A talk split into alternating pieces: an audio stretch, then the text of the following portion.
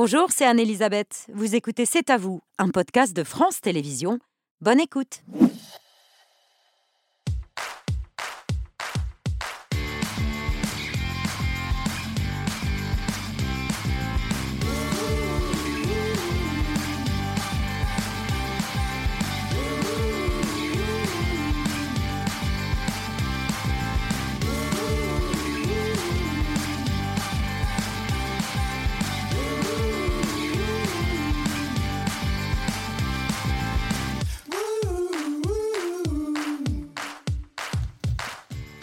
Bonsoir, c'est à vous pour vous accompagner en direct jusqu'à 20h55 avec toute l'actualité euh, de ce mardi 14 février avec Émilie, Pierre, Patrick, Mathieu et Mohamed. Salut à tous les cinq. Bonsoir, Mohamed.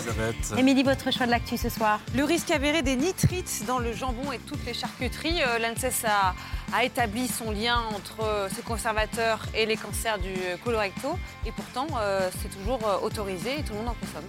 C'est un journaliste qui a lancé l'alerte il y a plus de six ans maintenant. Guillaume Coudray publie un livre Nitrite dans la charcuterie, le scandale. Une enquête choc dont il nous parle dans un instant. Mohamed, votre story Huit mois après la soirée ratée du Stade de France, après les images de chaos lors du match entre le Real Madrid et Liverpool, un rapport accable l'UFA, la société qui a organisé le match, et le pouvoir français. Je vous en parle ce soir. Patrick, votre Je édito vous parle des accidents du travail, fléau à l'origine des insultes proférées hier contre le ministre Olivier Dussopt. La France est-elle le pays qui a le plus de morts au travail? On en parle avec un médecin généraliste, Jérôme Marty, président de l'Union française pour une médecine libre, d'autant que la médecine du travail pourrait avoir un rôle plus important. Oui. C'est ce qui est prévu en tout cas dans, la- dans le projet de réforme des retraites. Bonsoir Jérôme Marty. Bonsoir. On parle également de la colère des médecins euh, généralistes qui étaient pour la troisième fois en grève depuis le début du mois de décembre. Merci de votre présence ce soir. Mathieu dans le 5 sur 5. Quatre jours après l'accident impliquant euh, Pierre Palmade, les derniers euh, développements de l'enquête et les premières prises de parole ce soir dans le 5 sur 5. Pierre, votre œil. Retour vers le futur, la trilogie découverte en 1985 et toujours aussi populaire, est une histoire dingue en soi. Un documentaire le raconte de façon savoureuse, je vous le présente tout à l'heure, témoignage à l'appui. Retour vers le futur et destination la Lune ce La soir dans C'est à vous, puisqu'on va parler d'un film qui sort en salle demain, signé Nicolas Guiraud, une histoire d'astronaute. Voilà, qui a été recalé. C'est Thomas Pesquet qui a été choisi, lui non. Mais il se dit que c'est pas grave. Il va se construire une fusée, il va partir dans l'espace. C'est une histoire folle avec Mathieu Kassovitz à l'affiche, un excellent film. Et puis on est très heureux aussi de recevoir un, un rappeur, L'Homme Pâle, dont le troisième album est un succès, et qui démarre une tournée qui va être absolument folle, avec notamment quatre accords Arena qui se sont arrachés. Voilà, les En places se sont minutes. arrachées en quelques minutes. L'Homme Pâle sur la scène de C'est à vous. Et autour de la table du dîner, avec euh, apparemment un lendemain de méchoui. Alors, un méchoui a eu lieu hier, et on mange les restes. C'est ça, Jérémy Galvan qui est aux côtés de Bertrand? Bonsoir. Alors, le lendemain de mes chouilles, parce qu'effectivement, là, je propose de partager avec moi euh, un moment de mon enfance. Et, euh, et le lendemain de mes chouilles, il reste toujours de la viande. Donc, on va la manger froide d'une autre manière et euh, avec des herbes, de la coriandre. Mes deux origines, pied noir espagnol d'un côté, paysanne de l'autre. On va retrouver ces deux origines-là qui vont se marier et on va partager un moment ensemble. Merci, chef. Et Babette, beaucoup de téléspectateurs me demandent si M. Marty restera pour l'œil de pierre consacré à Retour vers le futur. Nom de Zeus, Marty Voilà. J'étais obligé, j'étais obligé. Et j'en profite pour vous déclarer ma flamme, Babette, en ce jour de Saint-Valentin, avec le chalumeau qu'utilisera notre chef pour préparer ce lendemain de méchoui. Et ça ne marche pas. Ça marche pas. Mais je vous aime quand même. J'aime bien quand vous avez un chalumeau entre les mains, Bertrand. À- merci à tous les deux. À tout à l'heure. Tout de suite, les ditos de Patrick Cohen. Oui, ça pouvait prêter à confusion. alors.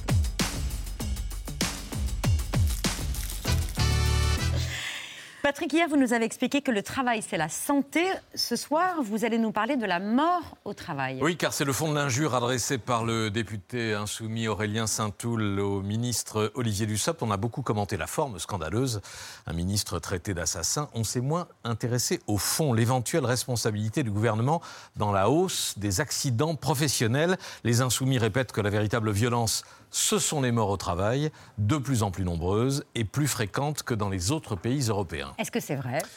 En partie, oui, mais les comparaisons européennes, a priori accablantes pour la France, peuvent être trompeuses Je vais y revenir. D'abord, la réalité des accidents du travail. En 2021, dernier chiffre connu, l'assurance maladie en a compté un peu plus de 600 000, soit 30 accidents pour 1000 salariés. C'est effectivement l'un des taux les plus élevés d'Europe. On le voit sur cette courbe, c'est un chiffre qui stagne depuis 10 ans après avoir euh, reculé euh, durant la décennie 2000 et baissé exceptionnellement en 2020, année du Covid. Pour chaque accident, une moyenne de 80 jours d'arrêt de travail, 48 millions de journées perdues, 70 millions si on y ajoute les, maladies professionnelles, c'est considérable. Impressionnant aussi le nombre d'accidents qui donnent lieu à des incapacités permanentes, forcément des, des accidents graves, 35 000. À l'origine de ces accidents, la manutention manuelle, c'est-à-dire le port de charges lourdes, 50%, vous le voyez, les chutes, 30% activités les plus à risque, les chantiers de gros œuvres, couverture et charpente, manutention de marchandises et de bagages. Enfin, les accidents des salariés âgés sont à la fois plus rares et plus grave. Et pour les accidents mortels Alors là, on a une légère tendance à la baisse, 645 décès en, en 2021, mais le chiffre demeure euh, très élevé, sans compter ceux qui se sont tués en allant au travail. L'assurance maladie parle d'accidents de trajet, 240 morts, et les victimes de maladies professionnelles, 279. Mais pour en rester aux 645, il est important de noter que leur profil n'est pas le même que celui des blessés. À côté des victimes de la route, dans le cadre de leur métier, vous les voyez là, 88, plus de la moitié des morts au travail ont été pris de malaise, 361. Les décès par malaise sont comptés comme accidents de travail. Oui, c'est une particularité française. Un article du Code de la sécurité sociale, article 411.1, qui dit que tout accident survenu par le fait ou à l'occasion du travail, quelle qu'en soit la cause, est considéré comme un accident du travail. Donc un ouvrier qui fait un malaise cardiaque ou un infarctus sur un chantier, un cadre à son bureau ou lors d'une réunion, même sans stress, sont considérés par principe comme victimes d'accidents du travail.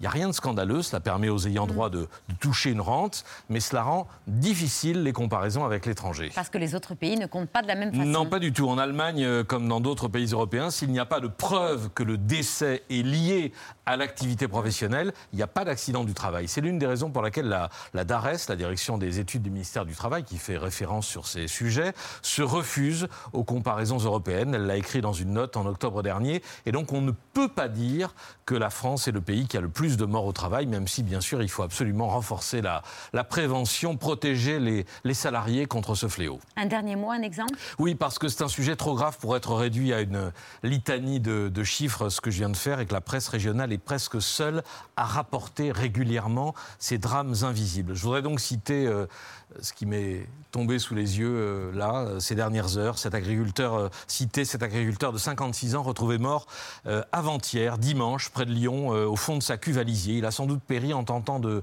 de sortir euh, l'une de ses bêtes, un veau, euh, tombé dans la cuve. Il s'appelait Christian Vercher. Et il est mort au travail. Ouais, c'est malheureusement en, en agriculture, c'est une, une mort non pas fréquente, mais pas rare. Quoi. On s'asphyxie dans la cuve. Ah oui Et on meurt d'asphyxie sans s'en rendre compte souvent. C'est des décès que vous Ouais, avez ouais. déjà dû constater. Oui, personnellement, oui. Hmm. La prévention est-elle encore insuffisante pour prévenir ces accidents du travail? Ben, il y a une vraie crise de, toute façon, de la médecine du travail. On manque de médecins du travail. Donc, dès l'instant où on manque de médecins du travail, on manque aussi de prévention autour du travail, on manque d'accompagnement autour du travail, et on fait le lit euh, de, tout ce qui est, euh, de tout ce qui est maladie professionnelle et, et accident du travail. Ouais, Donc c'est le moment de revaloriser ce, ce métier, d'autant que c'est le seul médecin qui est dans l'entreprise au contact des salariés. Oui, et c'est le seul, moyen- le seul médecin qui est, qui est touchable. Et souvent, quand on, on a, on a des patients qui, euh, qui renouvellent leur arrêt de travail ou leur accident du travail, on leur dit mais allez voir votre médecin du travail. Le- le- le- ça, ça ne, ça ne vient pas dans la tête du, du- du- du salarié comme quelque chose de normal, alors qu'il faudrait que ça le soit.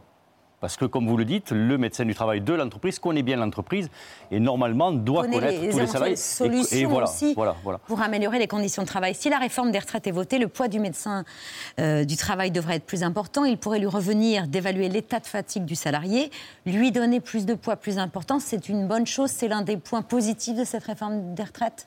C'est l'un des rares points positifs de cette réforme des retraites. oui. En quoi c'est positif? Parce que euh, il faut évaluer la parce qu'on a, parce qu'on a une vraie, euh, oui, on, on, a une vraie dérive euh, du travail. Enfin, on voit dans nos, dans nos cabinets, notamment les troubles musculo-squelettiques, qui étaient des choses qu'on ne connaissait pas euh, il y a, il y a quelques années. on a plein de, de, de, salariés qui sont cassés par les gestes répétitifs qu'ils peuvent faire autour du travail, avec une, une maladie qui crée des douleurs musculaires importantes et qui les empêche d'effectuer leurs tâches quotidiennes et qui viennent leur pourrir la vie, passez-moi le terme. Quoi. Donc il faut qu'on arrive à encadrer tout cela, il faut qu'on arrive à adapter les postes de travail. Et puis on est dans une réforme des retraites. Ça veut dire quoi? Ça veut dire qu'on va travailler plus vieux, qu'on va travailler plus longtemps. Est-ce qu'on a adapté les postes à cet âge qui va avancer? Est-ce que dans cette réforme, on a fait parler des gériatres? Est-ce qu'on a fait parler des sociologues, des philosophes? Tout ce qui va autour de l'âge avancé, pour voir comment on adapte justement le travail à cet âge-là. Non, on n'a parlé que d'économie. Et donc, on va fabriquer de la maladie. Hmm. Aujourd'hui, les médecins libéraux étaient appelés à fermer leur cabinet et à descendre dans la rue pour demander. Il y a quelques décennies encore, la retraite était à 65 ans. Euh. donc, on, connaît les effets. Euh, c'est vrai. Et, mais... avec une espérance de vie qui était peu, inférieure. Hein. C'est vrai, mais on avait peut-être moins de cadence. Le travail n'était peut-être pas le même, ouais. Ouais. Euh, Il y avait, on avait, on avait euh, des usines. On, avait des hein. usines avec certes la fameuse chaîne, avec les gens qui faisaient toujours le même geste, etc., etc. Mais aujourd'hui, on a un management dans beaucoup d'entreprises qui font que vraiment il y a une course au résultat qui épuise les hommes.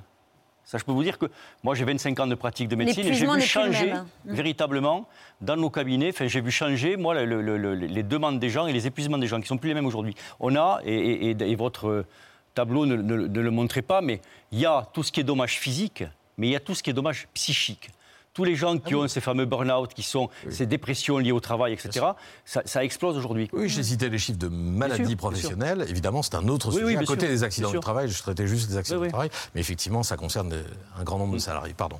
Non, je reviens aux, médecins libéraux, mais c'était important de, préciser qu'ils étaient appelés à fermer leur cabinet et à descendre dans la rue pour demander un meilleur traitement. Anaïs Recouli, Valentin Tibion ont suivi cette manifestation à laquelle vous participiez, Jérôme Marty.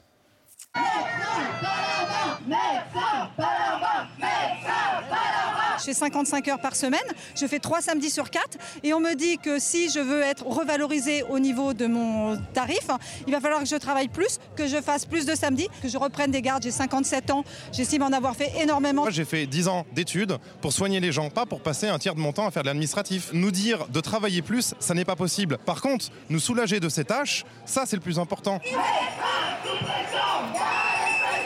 C'est vrai, il n'y a pas assez de médecins. Et pourquoi il n'y a pas de médecins à s'installer? C'est parce que l'installation leur fait peur maintenant, mais pas les moyens. J'ai pour projet d'être, euh, d'aller euh, faire médecin généraliste à la campagne et à 25 euros, enfin, ça ne me donne pas envie de m'installer. Pourtant, je suis très motivée. On veut nous faire passer pour des ingrats, pour des corporatistes, pour des nantis capricieux, alors qu'on demande des moyens de prendre la population en charge. Pourquoi, ouf, mes gosses ne seront pas infirmiers, kinés, médecins? Bah Parce que c'est à désespérer. La, situation de ces soignants... Euh, euh, qui, sont, qui ont fait des études difficiles, exigeantes, euh, sur lesquelles euh, repose tout le système de santé à la française qui fait l'honneur de la France, ne fonctionne plus. Nous ne sommes pas des nantis capricieux, disent ces médecins grévistes, mais ils ne sont plus heureux de faire leur métier dans les conditions dans lesquelles ils, ils sont obligés. Ben, c'est un vrai problème. On a besoin de soignants heureux. Et aujourd'hui, on a une grande majorité de soignants qui sont malheureux. Alors, c'est pas un problème tellement de, si vous voulez, de, de, niveau de vie. On ne va pas se plaindre par rapport à des gens qui, sont, qui ont des niveaux de vie bien moindres que les nôtres. C'est un problème d'épuisement au travail, de perte de sens, de non-reconnaissance qui dure depuis des années. Une des, des médecins vous l'a dit, on travaille en moyenne 55 heures par semaine. Les gardes, elles sont assurées. Les médecins qui font plus de garde, c'est ceux qui ont plus de 55 ans ou plus de 60 ans et qui ont fait déjà 20 à 25 ans de garde et qui n'en peuvent plus. Le problème, c'est que la moyenne d'âge est de 55 ans. Mm. Donc évidemment, vous en avez plusieurs qui ne le font plus. C'est une grosse proportion. Mais globalement, 90% du territoire est maillé et les gardes sont prises. Là, on a un ministre qui nous dit, et un directeur de l'assurance maladie qui nous dit, bon d'accord, on veut vous augmenter, mais on, va vous donner 1,50€, une espèce de piécette.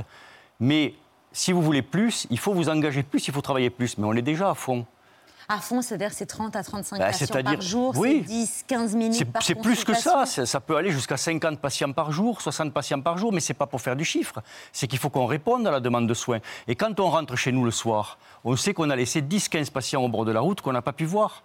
Et ça aussi, ça participe à cette espèce d'épuisement psychique qui fait que vous êtes médecin pour soigner des gens et vous ne pouvez pas les soigner. C'est que ce sont des patients que vous avez refusé de recevoir Oui, à votre cabinet qu'on ne peut pas recevoir. On peut en glisser davantage. Moi, je passe mon temps à dire à des gens, écoutez, venez, je vais vous faire passer entre deux. Mais à un moment, vous n'avez plus le temps de, de donner le temps aux patients.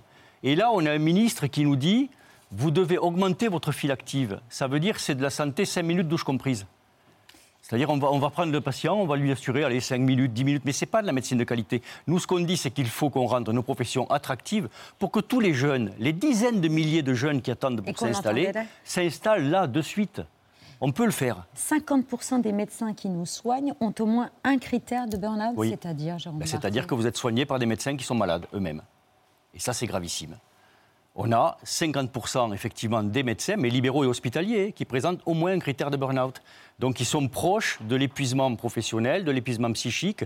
Or, on ne peut pas bien soigner quand on est en épuisement, c'est pas vrai. Quand vous êtes en épuisement, vous finissez par avoir ce qu'on appelle une anosognosie, c'est-à-dire que vous, ne ressentez plus ni le, bonheur, ni la tristesse, ni rien. Une anédonie, plus exactement. Et vous, êtes. Enfin, voilà, vous, vous considérez le patient juste comme une espèce d'objet. Donc on ne soigne pas bien quand on est comme ça.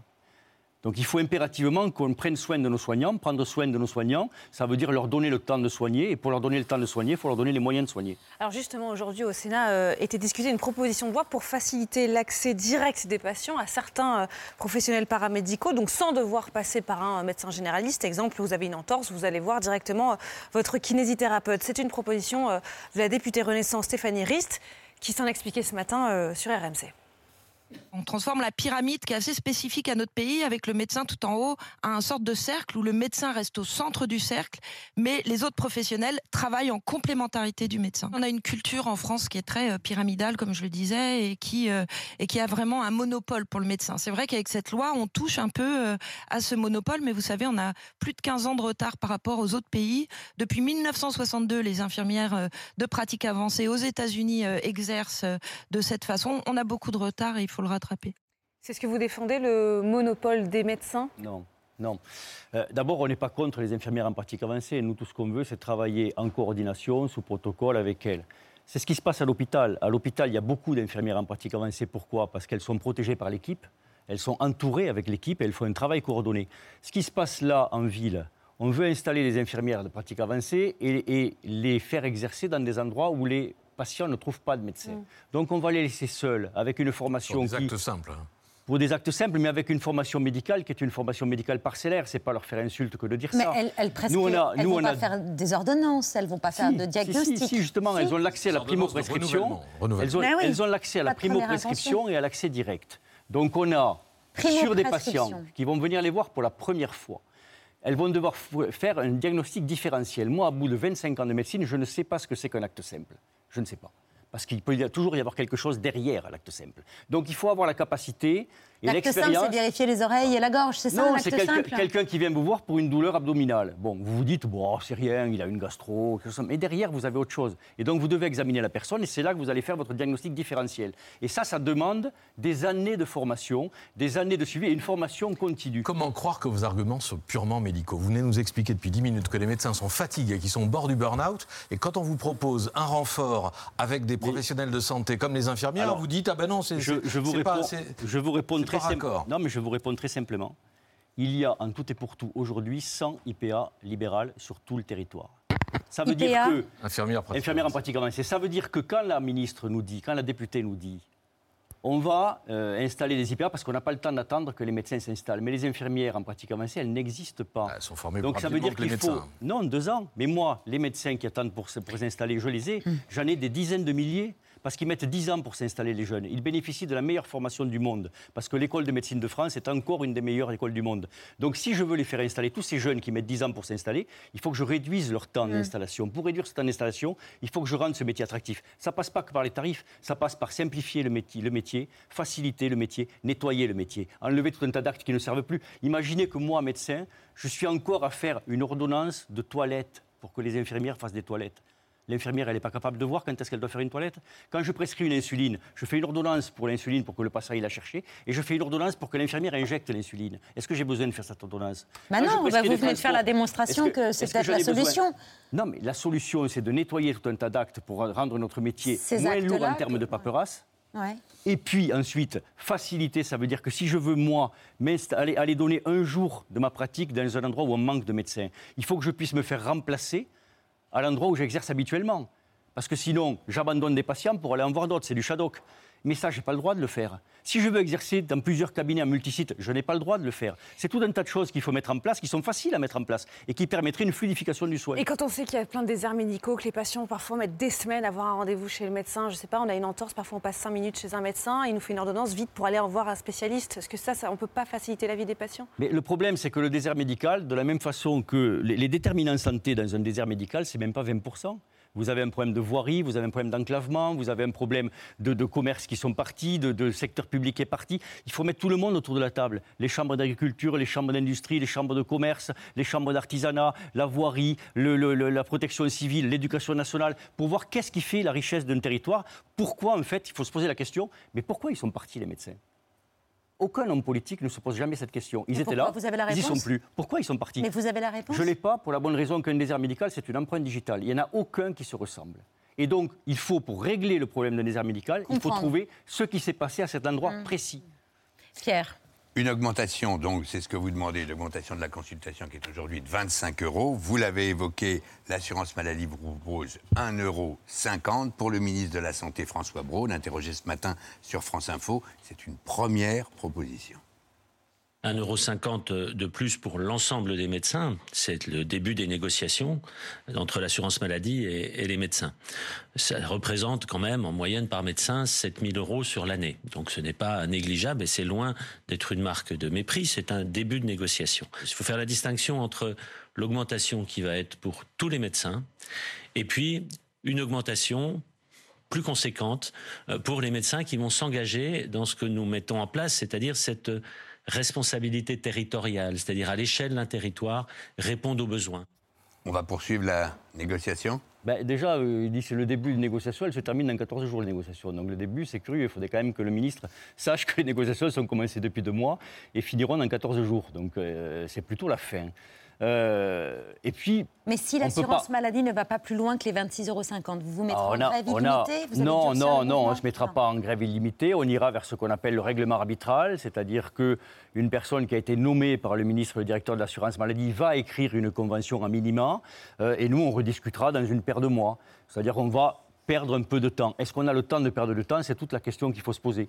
Ce qui me choque, c'est un peu qu'un ministre confonde euh, le chiffre d'affaires et le bénéfice après impôt.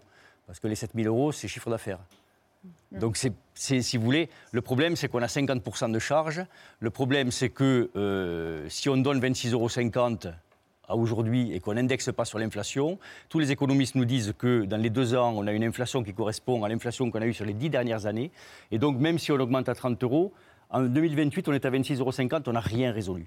Donc, il faut qu'on arrive à investir dans la santé. Les ALD, les affections, les maladies chroniques, c'est 104 milliards sur, un- sur une sécu qui fait 168 milliards en dépenses. Les addictions, le coût des addictions, le coût de soins, c'est 20 milliards de plus. Si vous faites l'un plus l'autre, vous êtes à 124 milliards. Si vous gagnez 1% par an là-dessus, si l'État investit 1 euro dans la santé, il en gagne 5. Donc ce qu'il faut, c'est qu'on s'engage à mieux prendre en charge les gens. Et on ne peut pas s'engager à mieux, à mieux prendre les gens s'il n'y a pas plus de médecins qui s'installent. Moi, ce que je veux, c'est donner plus de temps aux patients. Et je ne peux donner plus de temps aux patients que si j'ai des confrères autour. Sinon, j'y arrive pas. Merci Jérôme Marty. Vous restez avec nous parce qu'on va continuer à parler de santé et notamment des nitrites euh, qui sont en cause dans la hausse des cancers colorectaux, mais aussi du diabète et de certaines maladies cardiaques. Résultat d'un rapport de l'ANSES publié au mois de juillet dernier, Émilie. Et pourtant, les nitrites sont toujours autorisés dans la- l'industrie agroalimentaire. Les nitrites, ce sont ces euh, poudres blanches, des additifs alimentaires qui donnent la couleur rose appétissante du jambon et permettent de conserver les charcuteries plus longtemps. Leur existence a été révélée au grand public en même temps que leur potentielle dangerosité pour la santé dans l'émission Cache Investigation diffusée en 2016 sur France 2. Depuis, tout le monde sait et pourtant rien n'interdit. C'est surtout devenu euh, un argument pour vendre une nouvelle catégorie de jambon, les jambons sans nitrites. Depuis 2017, Zara s'engage à simplifier la composition de ses produits et créer la première gamme de jambon conservation sans nitrite. Conservation sans nitrite, viande 100% française C'est pour ça que je t'ai fait des jambons coquillettes. Comme avant. Mais non. Si Notre jambon le supérieur est cuisiné avec tout le savoir-faire de nos charcutiers. Et toujours conservation sans nitrite. Sérieux? Sérieux, parce que c'est bien meilleur comme ça. Donc les marques prouvent qu'elles peuvent s'en passer, qu'elles peuvent euh, pas se passer de ces conservateurs, et elles en ont fait un marché juteux, car les produits dits sans nitrite sont certes meilleurs, mais surtout plus chers. Encore davantage dans cette période d'inflation, où la charcuterie est devenue un luxe, une hausse de prix de 30% en moyenne. Donc entre un produit sans ou avec nitrite, beaucoup de consommateurs continuent de choisir celui avec nitrite. Jambon avec ou sans nitrite, nous vous avons laissé le choix. Pour moi, il n'est pas bon. Pourquoi Parce qu'il a une couleur qui n'est pas appétissante du tout. Euh, je sais pas, je regarde pas parce que s'il faut regarder à chaque fois les étiquettes, on s'en sort plus. Là, pour 4 tranches, elles sont à 3 euros. Et bien là, celle-ci, euh, pour 3 euros, j'en ai 8. Donc, euh, comme on est nombreux à la maison, euh, on est obligé de faire un choix à un moment donné. Bonsoir Guillaume Coudray. Bonsoir. Journaliste d'investigation, réalisateur de documentaires. Vous avez alerté, Émilie l'a rappelé, sur le danger des nitrites dès 2016. Vous y avez consacré un premier ouvrage, puis un deuxième aujourd'hui, toujours pour dénoncer ce scandale. Euh, des nitrites qui ne sont toujours pas interdites, hum, interdits. Mais il y a eu des progrès, on vient de le voir. hein. Les rayons des supermarchés ont fait des efforts, mais tous les consommateurs ne peuvent pas en bénéficier. C'est ça le scandale. C'est qu'on continue à avoir des charcuteries fabriquées avec des additifs nitrés, alors qu'aujourd'hui, tous les industriels ont prouvé qu'il était possible de fabriquer, si on y mettait un peu plus de temps, un peu plus d'efforts, un peu plus de soins, qu'il était possible de fabriquer des charcuteries sans nitrate, sans nitrite. Je vous en ai ramené un petit échantillonnage divers de multiples marques de charcuteries sans nitrate, sans nitrite. Et il C'est existe possible, mais c'est plus cher. Est-ce qu'il y a une bonne raison pour que ce soit plus cher Il y a- ça, ça dépend des produits. C'est-à-dire qu'on a certains produits, par exemple le jambon de Bayonne. Mhm. Aujourd'hui, je suis très content parce que par rapport au premier livre que j'avais fait sur la question, euh, à l'époque, on disait c'est impossible de fabriquer. Aujourd'hui, un grand nombre de charcutiers industriels, fabricants de jambon de Bayonne, qui ont recommencé à faire du jambon de Bayonne sans nitrate, sans nitrite. Il faut peut-être rappeler, euh, commencer par rappeler pourquoi les nitrites ont été introduits dans la charcuterie. C'est la base du, du truc quand même. Ah, mais Parce jusqu'à je- présent, on l'a pas. Alors, je vous on ai- n'a pas dit. euh, Alors, je vous écoute, Monsieur Cohen. Il se trouve que Ah non, c'est j'ai- vous. Alors, moi, je peux. C'est- C'était la question qui venait. Voilà. pardon. Non, donc on y Non, vient parce dans qu'on une comprend seconde. pas, Si, on va comprendre dans Ah une bon. seconde. Là, on partait du fait qu'il y a eu des efforts, des industriels ont arrêté euh, d'utiliser ces, ces additifs nitrés, euh, mais d'autres continueront à les utiliser puisque ça leur permet de commer- commercialiser du jambon meilleur marché. Pourquoi ils continuent à utiliser des nitrites? Alors, quel est l'objectif des additifs nitrés Ce sont des additifs multifonctionnels. multifonctionnels. Les industriels, si vous, leur, si vous leur demandez, vont dire nous, on utilise ces additifs pour protéger le grand public. Quand j'avais fait le premier livre, quand on avait fait le cache investigation, c'était si on les enlève d'ailleurs, tout le monde va mourir du botulisme, de, de- de maladies bactériennes, etc. Quelques mois plus tard, les industriels commençaient à fabriquer ces charcuteries sans nitrate, sans nitrite, jusqu'à nouvel ordre. Mais ça permettait d'avoir des produits plus performants Ça permet en fait d'allonger Plus les durées de vie. Plus sain vous Est-ce dites que plus ça sain permettait de Ah, faire rendre des un produit, le rendre un nombre produit de comme- par intoxication alimentaire dans la France des années 50 et 60.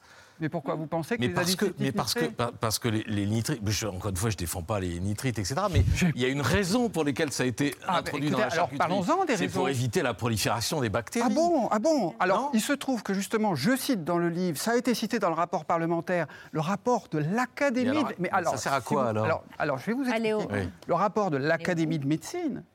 Le rapport de l'Académie de médecine suite aux demandes d'Edgar Pisani, ministre de l'Agriculture, en 1964. Ça faisait depuis 1934, 1934, autorisation du nitrite dans l'Allemagne nazie. Depuis, depuis 30 ans, à partir de 1934, les charcutiers industriels français demandaient, en particulier les industriels sarrois, demandaient d'avoir le droit de faire la même chose que dans l'Allemagne. Le ministère de la Santé s'y opposait. Il disait il est interdit, impossible, impensable de mettre un poison, je vous ai apporté du nitrite de sodium pur, c'est un poison, de mettre un poison dans les aliments. À- En 1964, dans le cadre de l'harmonisation européenne, Edgar Pisani, ministre de l'Agriculture, a considéré qu'à très petite dose, il était possible de mettre du nitrite parce que ça permettait de rivaliser avec les autres fabricants européens, allemands notamment. Pourquoi? Et je le raconte dans le livre avec des documents sourcés, sortis des archives du ministère de l'Agriculture aux archives nationales. Parce que ça permet de quadrupler les volumes, quadrupler les volumes de production. Pourquoi? Sur le jambon cru, comme le jambon de Bayonne, ça permet de diminuer par, diminuer par 3 le temps de fabrication. par trois. C'est considérable. D'accord Par exemple, ce jambon cru, là, fabriqué, ce jambon sec qui a été fabriqué sans nitrate, sans nitrite, Il a mis- il faut trois fois plus de On a- temps on a compris. que le jambon sec qui est fabriqué avec du nitrite. Et sur le jambon cru, sur le jambon cuit, pardon, voilà par exemple un jambon cuit sans nitrate, sans nitrite, d'une marque, j'aurais pu en prendre d'autres. euh, il- elle, elle n'a pas exactement la même couleur. C'est pour ça qu'ils sont obligés de dire sans conservateur, une couleur naturelle Oui. de viande de porc. Tout ça pour dire, si je peux me permettre de, de- de finir Bien à sûr, répondre à. M. Cohen, le- le- le- l'argument des, des, des industriels, vous imaginez bien qu'eux, ils ne veulent jamais dire que c'est pour les marges, pour augmenter La production. la production, pour quadrupler les volumes, pour allonger la durée de vie. Ce, ce qu'ils disent, c'est pour protéger des bactéries. Mais c'est un mensonge. Les mêmes fabricants fabriquent une gamme avec nitrite, une gamme sans nitrite sur les mêmes chaînes de Il n'y a fabrication. aucun problème de salmonelle ou de botulisme. Est-ce que, est que vous Non, je pensez... vous pose mais je pose la question, il faut que le consommateur s'interroge. Est-ce que vraiment des marques de premier plan comme celle-ci, comme euh, ces grands leaders de la charcuterie... Prendraient le risque, c'est ça Prendraient le risque. Vous pensez vraiment qu'ils prendraient le risque de mettre sur le marché? C'est presque diffamatoire à leur intention. C'est presque...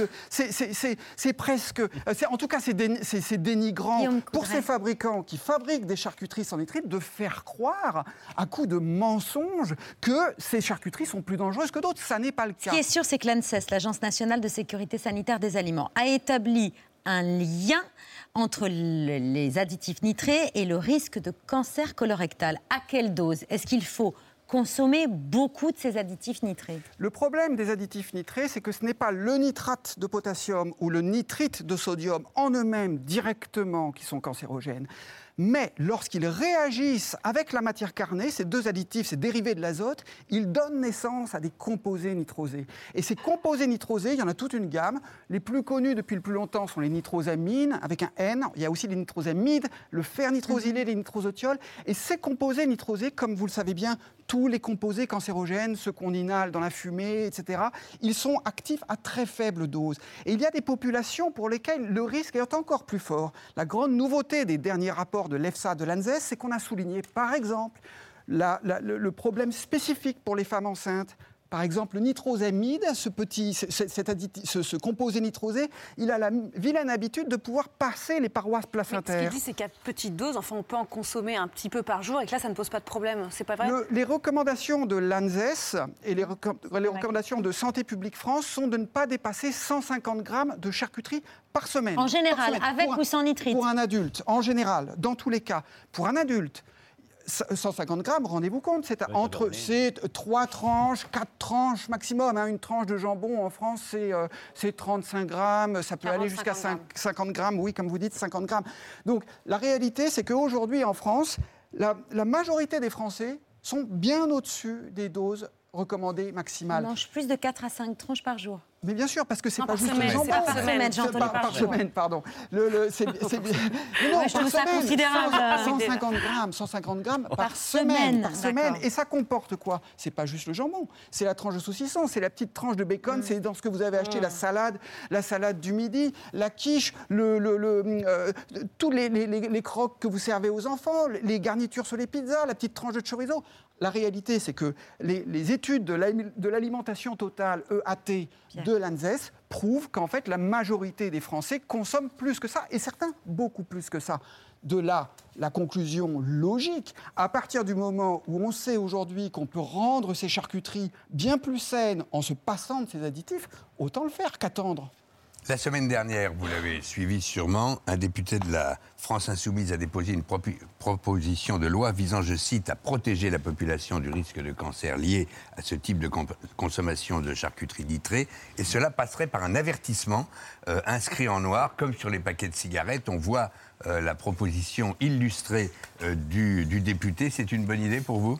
Oui, c'est une excellente idée, mais j'ai en- j'ai envie de dire, on est déjà, c'est- un aveu, euh, c'est un aveu de- de- d'échec. C'est-à-dire que euh, il y a déjà un an, euh, le député Richard Ramos, MoDem, lui avait après un an et demi de, mission, de commission d'enquête parlementaire à qui avait reçu 70 intervenants de tous bords, les industriels, les scientifiques, les plus hauts gradés sur le domaine, la mission parlementaire avait dit maintenant, il faut interdire les additifs nitrés. On est aujourd'hui obligé de prendre des- de faire des propositions de loi euh, presque aveu d'échec.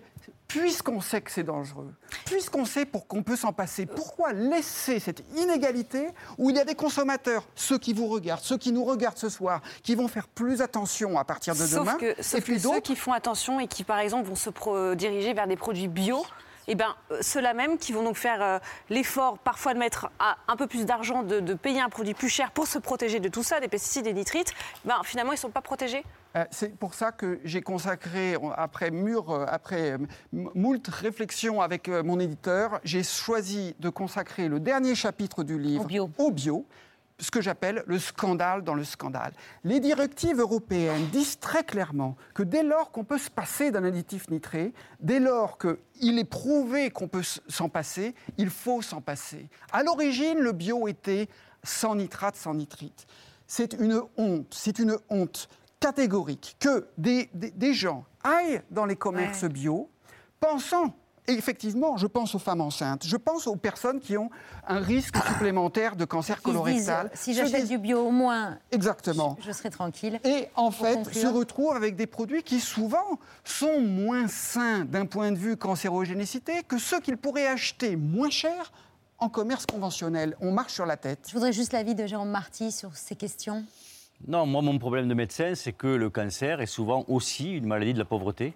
Hum. Et on le voit bien avec la malbouffe. Quoi. Donc, le- plutôt que de faire des panneaux comme sur les paquets de cigarettes, on pourrait taxer ces produits et avec l'argent dégagé, faire baisser le prix de ceux sans nitrite. C'était la première Ça proposition. me paraît quand même être une espèce de transfert de masse économique qui permettrait aux gens d'accéder à ces produits qui sont des produits sains. Moi, j'en ai assez de voir des gens qui sont, euh, justement, qui ont, qui ont, euh, des problèmes, de gros problèmes économiques et qui mangent de la merde, passez-moi le terme, quoi. Et qui sont Une malades de ça. à deux quoi. vitesses, euh, euh, C'était la- ce, que, ce que vous dites, docteur la- euh, c'était la première pro- proposition du député Ramos. C'était justement de faire une taxation. Ça avait été retoqué à l'Assemblée à cause de la pression forcenée des lobbies de la charcuterie nitrée. Il avait réattaqué par une question d'étiquetage. Et maintenant, voilà, on en est avec des consommateurs informés.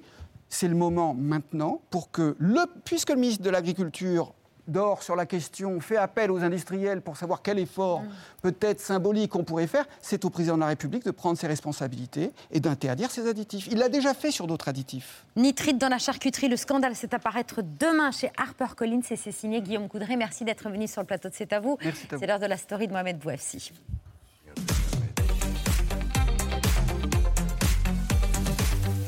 Mohamed, huit mois après le fiasco de la finale de la Ligue des Champions, un rapport indépendant pointe la responsabilité de l'UEFA et des autorités françaises. L'UEFA, l'association de football européenne, porte la principale responsabilité des échecs qui ont failli conduire au désastre, notamment par son absence totale de contrôle de l'organisation du match. C'est la conclusion d'un rapport de 151 pages qui nous renvoie aux scènes de chaos du 28 mai 2022 et de cette finale entre Liverpool et le Real Madrid.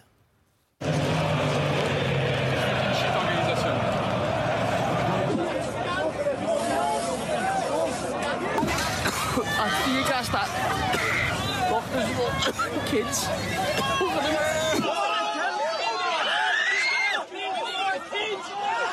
a fucking child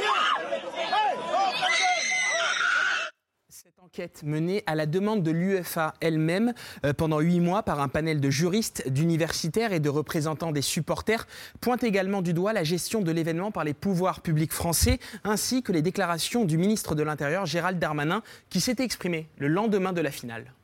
Le premier point, c'est d'abord, euh, nous le regrettons, une désorganisation dans l'accueil des supporters euh, britanniques, à l'inverse euh, des supporters euh, espagnols, et constater que 30 000 à 40 000 supporters anglais, chiffre confirmé par l'UEFA, par le Stade de France, par la Fédération française de football et évidemment par la préfecture de police, se sont retrouvés au Stade de France, soit sans billets, soit avec des billets falsifiés. Les enquêteurs ont estimé que le problème des faux billets avait été exagéré, qu'il n'y avait pas eu de fraude massive et industrielle. Seuls 2600 billets étaient faux. L'ancien préfet de police Didier Lamant avait d'ailleurs lui-même reconnu devant le Sénat qu'il s'était peut-être trompé en communiquant ces chiffres au ministre. Mais surtout, l'enquête épingle l'attitude violente des forces de l'ordre qui, surestimant la menace hooligan anglaise, s'en sont pris à des supporters anglais, comme nous l'a expliqué un représentant d'une association les seules marques visibles de l'organisation du match, c'était la, police. Et la police ou la gendarmerie anti-émeute. Et les seuls interlocuteurs que, qui s'offraient à vous, qui s'offraient aux supporters de Liverpool ou des Real Madrid, c'était des, gendarmes euh, mobiles ou des, ou des CRS en tenue anti-émeute. Et cette absence de culture de l'hospitalité, de l'accueil, a eu un, un, impact direct sur, sur ce qui est devenu le fiasco du Stade de France. L'accent doit être mis sur l'accueil d'abord et l'hospitalité, et ensuite, si besoin est, euh, procéder à une, une escalade, une escalation de, de la réponse policière. Les supporters anglais à qui rien n'a été épargné ce soir-là ont également été victimes de violents piétinements aux abords du Stade de France. Comment l'expliquer? Nous nous étions rendus sur place juste après la finale. 36 000 personnes qui arrivent par cette rue Jean-Philippe Rameau, qui est assez grande, pour finir juste là, dans ce tunnel qui a entraîné les premiers mouvements de foule qu'on a vus aux abords du Stade de France. on est sur un problème de conception originelle du stade, c'est une des faiblesses, euh, cet accès à cet endroit-là. Aujourd'hui, le rapport euh, confirme bien que c'est la mauvaise gestion des flux aux abords du stade qui a entraîné ces scènes. Rémi Dupré, euh, qui a révélé le contenu euh, du rapport dans le journal Le Monde, nous l'explique. Il y a eu un problème d'acheminement, de signalement. Il y a eu l'effet d'un espèce de goulot d'étranglement, très clairement. Et on sait bien que depuis 2006, l'UEFA a constaté au Stade de France des fragilités structurelles lors de la dernière finale de Ligue des Champions qui, qui avait été organisée au Stade de France. On a l'impression que finalement, rien n'a été synchronisé que tout a été fait de travers. Et euh, finalement, ce rapport euh, représente une forme de sonnerie d'alarme émise à l'attention euh, finalement des pouvoirs publics français. Les inspecteurs les, les invitent à revoir intégralement leur copie avant évidemment le mondial de rugby à l'automne prochain et puis bien évidemment avant les Jeux olympiques de Paris en 2024. Les enquêteurs ont soumis 21 euh, recommandations d'amélioration au ministère des Sports et de l'Intérieur, les encourageant à réviser leur modèle de gestion des flux et à déployer des forces anti-émeutes lors des événements majeurs, et notamment les Jeux Olympiques de et eh Paris. Oui, il y a deux, trois événements majeurs à venir. Jeux de hein. rugby, Jeux Olympiques de Paris. Merci beaucoup, Mohamed. C'est l'heure du 5 sur 5 de Mathieu Béliard.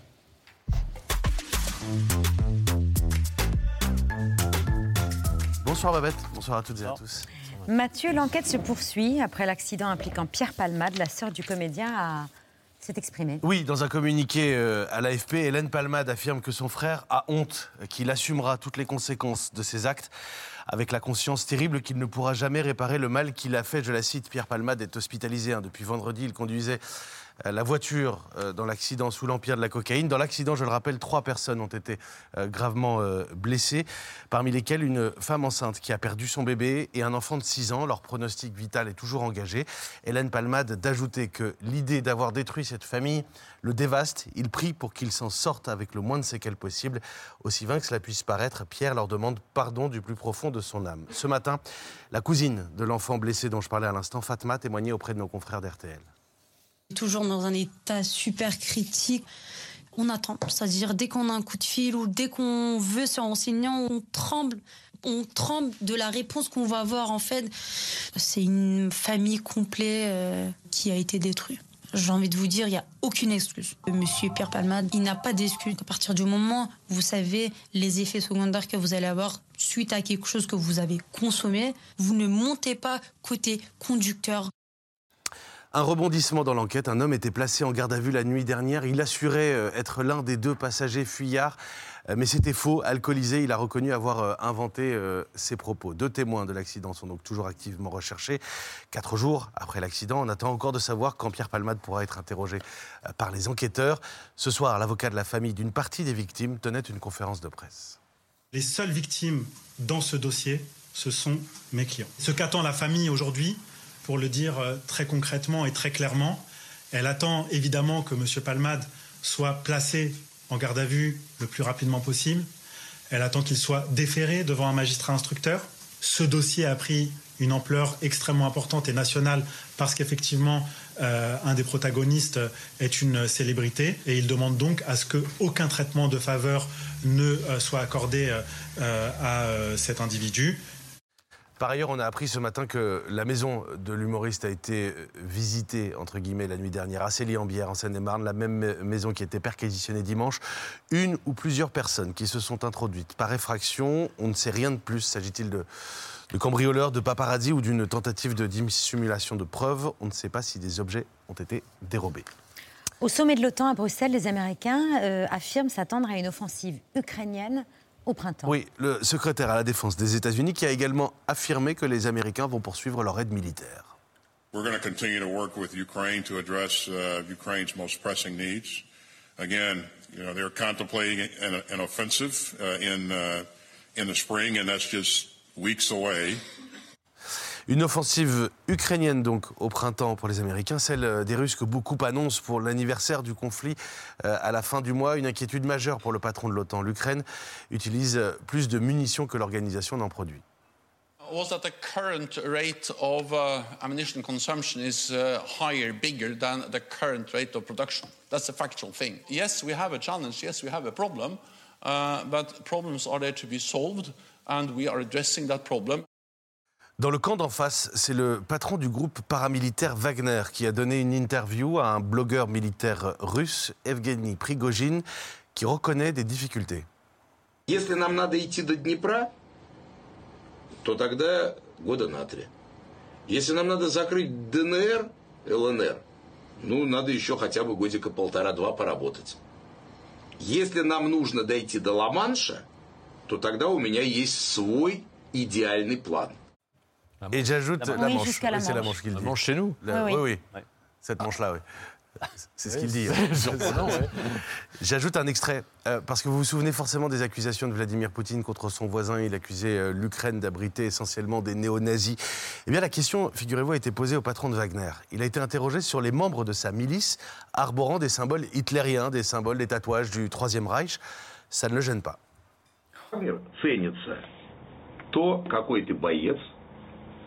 То, насколько ты э, предан э, своим друзьям и своему коллективу.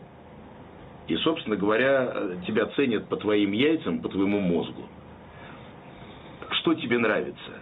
Тебе нравится символика Третьего Рейха. И сколько у кого татуировок на теле, это твоя личная проблема. Самое главное, как ты будешь со своим товарищем по оружию, как ты будешь вести себя в бою.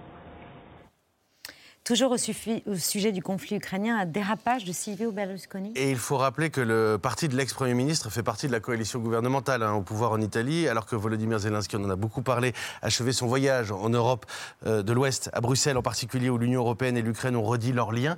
Écoutez la charge de Silvio Berlusconi, ami de Vladimir Poutine, rappelons-le. Il reproche à la première ministre italienne d'avoir rencontré le président ukrainien.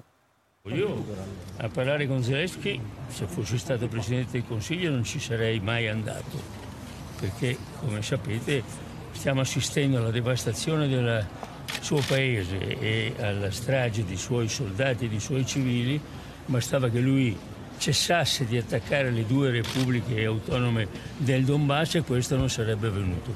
Quindi io giudico molto, molto, molto negativamente il comportamento di questo signore. Dans la foulée de ces déclarations, le, gouvernement italien a même publié un communiqué pour redire le ferme soutien de Rome euh, à l'Ukraine. Un autre pays se trouve impliqué malgré lui dans le conflit euh, ukrainien, la Moldavie, voisine de l'Ukraine, 2 600 000 habitants, petit pays coincé entre la Roumanie et l'Ukraine, donc hors OTAN, hors Union européenne. Ancienne République soviétique, ça c'est pour la fiche Wikipédia. Hier, la présidente moldave a porté de graves accusations contre Moscou. Maya Sandu affirme que la Russie veut renverser le pouvoir en place. Declarațiile președintelui Zelensky despre planurile Federației Ruse de destabilizare a Republicii Moldova au fost confirmate de instituțiile noastre. Planul pentru perioada următoare presupune acțiuni cu implicarea unor diversioniști cu pregătire militară, camuflați în civil, care să întreprindă acțiuni violente, atac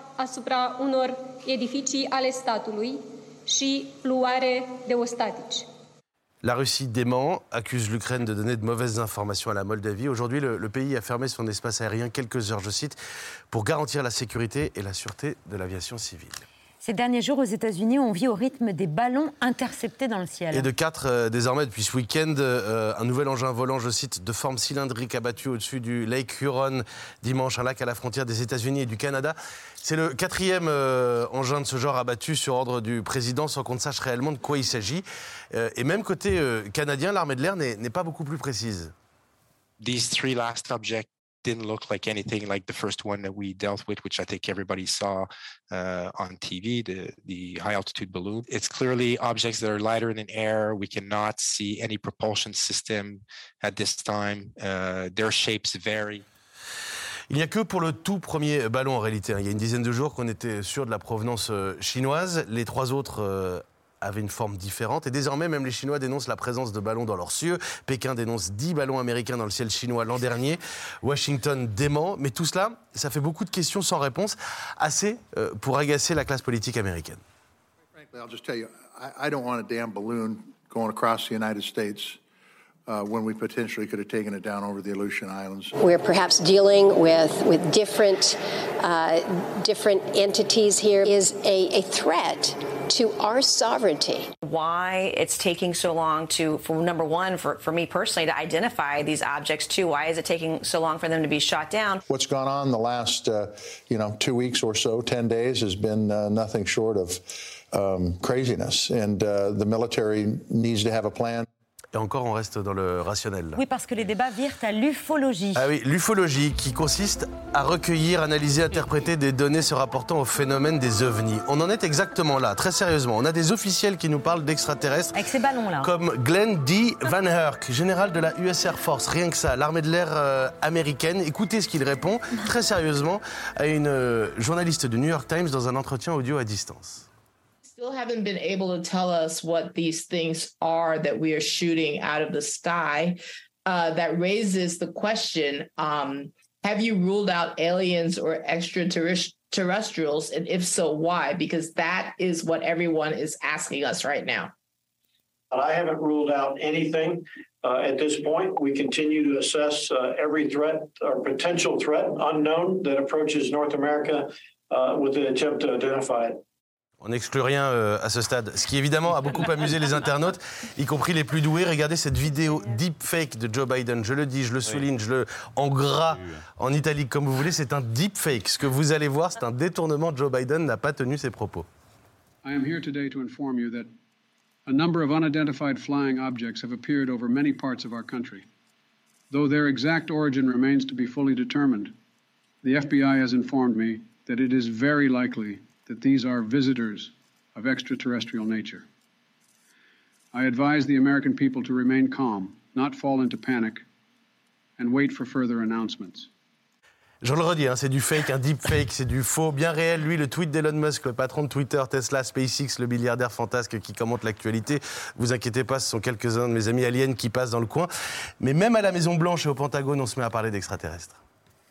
No, again, no indication of aliens or extraterrestrial activity with these recent takedowns. even though we had no indications that any of these three objects were surveilling, we couldn't rule that out. Again, there is no indication of aliens or terrestrial activity with these recent takedowns. Wanted to make sure that the American people knew that, all of you knew that. I don't think the American people need to worry about aliens. I, I'm just, you know, I loved E.T., the movie, but I'm, I'm just going to leave it there.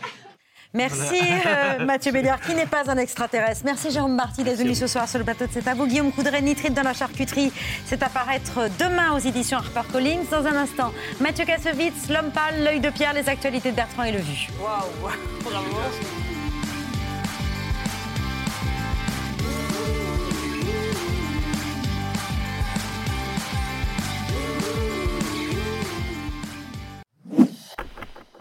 Merci d'avoir écouté ce podcast de France Télévisions. Pour ne rien rater de C'est à vous en audio, vous pouvez vous abonner à tous nos podcasts sur votre plateforme d'écoute favorite dans la rubrique C'est à vous et en vidéo, le replay bien sûr, c'est sur France.tv. À très vite.